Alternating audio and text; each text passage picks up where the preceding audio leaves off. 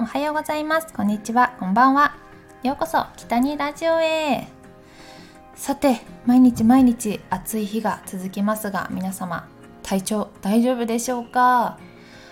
あのやっぱ熱中症になったりして倒れてしまう方もすごく多いのであの水分をしっかりととって、えー、倒れないように気をつけてくださいね。あの塩飴とかそういうものもすごいいいみたいなのであの常にポケットやカバンに入れておくといいかなと思います。いや夏といえばもう夏休みですね。皆さん毎年学生時代の夏休みの課題って何かやってましたか？結構こう夏休みって宿題とかお勉強の他に夏休みの課題といってなんか研究したりとかあの作品作ったりとかそういうものをしたかと思います。したかと思いますとか言ってもう今もやってるのかな。しかもあの学校によって違ったりとか地域によって違ったりとかそういうのもあったかもしれない。なんか私の時代は夏休みそういう作品は貯金箱を作る人が多かった気がします。あのねなんか貯金箱作るとあのなんかペンが鉛筆もらえたりとかなんかそういうのがあったのよ。なんかもらえるっていうので結構作ってたりしました。私も貯金箱を作った年もあったような気がしています。そう。で今日はえっ、ー、と題名にもある通り心に残っている私の夏休みの課題についてお話ししていこうかなと思います。この中私のね心に残っている3選というか3つ紹介していきたいと思います。なんかこのラジオを学生さんとか聞いているかはわからないんですけれども是非ちょっと参考になればいいなと思ったりまあもしかしたらお子様が小学生とかだと夏休み何やろうかなとか悩んでいる方がいたらこんなの私はやったよっていうのをちょっと話していきたいなと思います。まず思い出に残っている課題一つ目がフィルムの蓋アートです。何ですかそれって感じですけど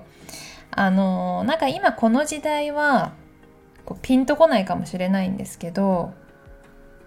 カメラ写真のフィルムっていうのがあったんですよ昔。もう今はもうデジタルとかでそういうのを使う人はすごく少なくなったと思うんですけど。そのフィルムの蓋透明の丸い蓋があるんですけどそこにボンドをつけてビーズとかスパンコール自分の好きなものを貼ってキラキラしたブローチみたいなものを毎日作ってそれをなんか大きな板に貼り合わせたものっていうのを作りました。もうザ・アートですよね今思えば。あのなんでフィルムの蓋アートにしたのっていうところだと、まあ、多分家族のアイディアだったかと思うんですけど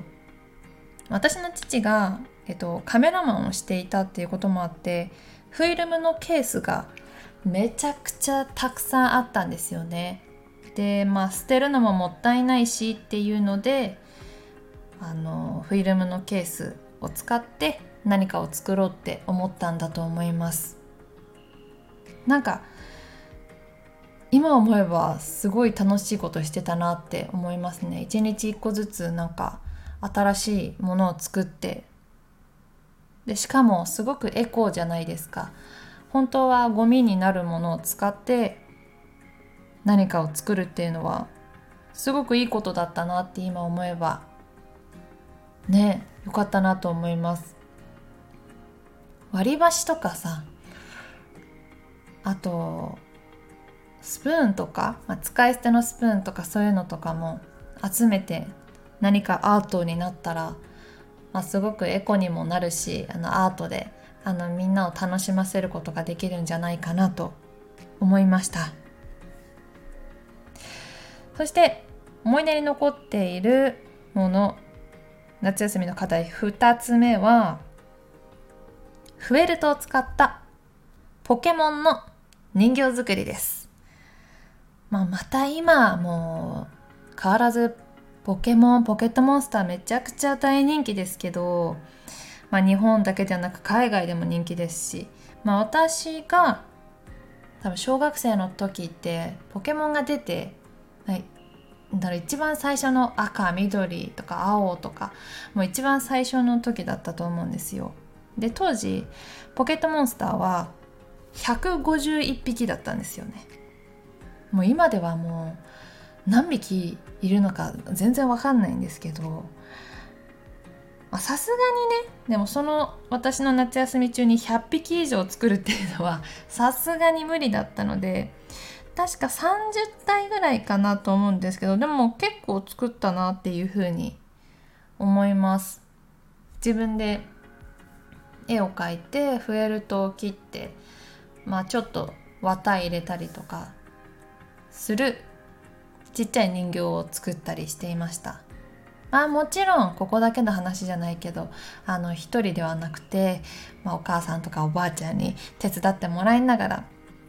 作ったっていう記憶があります。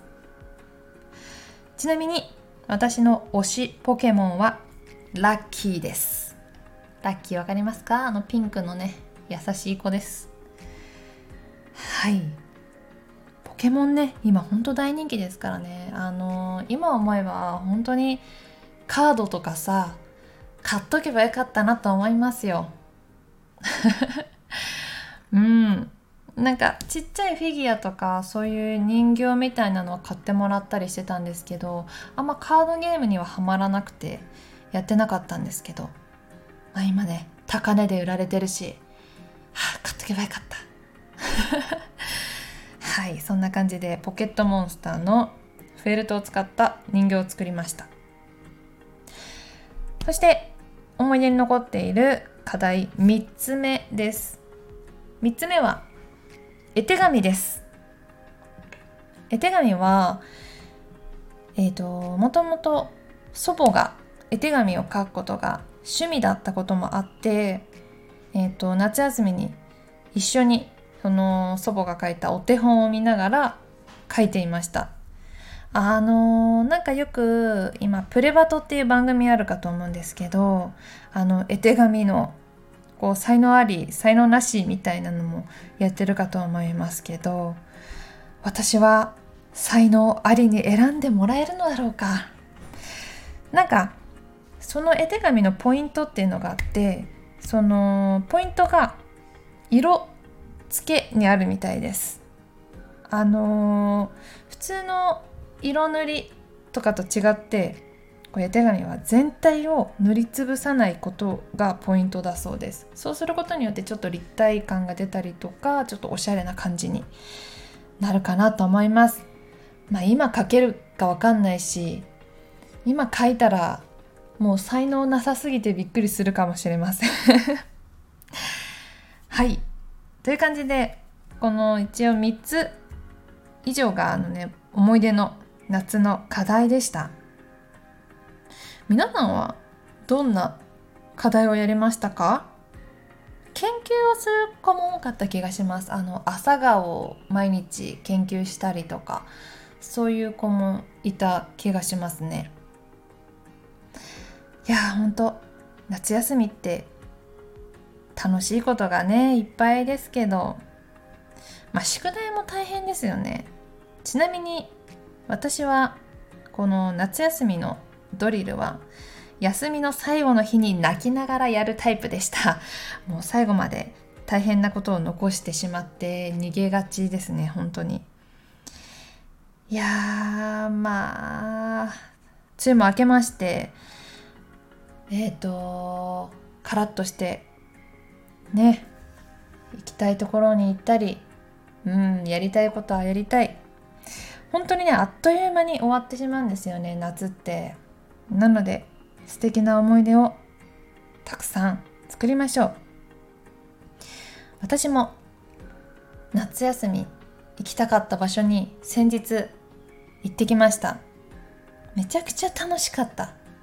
でその様子は明日の土曜日夜7時から北西姉妹の YouTube でアップされますのでそちらもご覧いただければなと思います。はいということはということで今日は思い出に残っている夏休みの課題についてお話ししました。ということで今日もお話聞いていただきましてありがとうございます。また来週金曜日夜8時にお会いしましょう。北にゆりでした。またね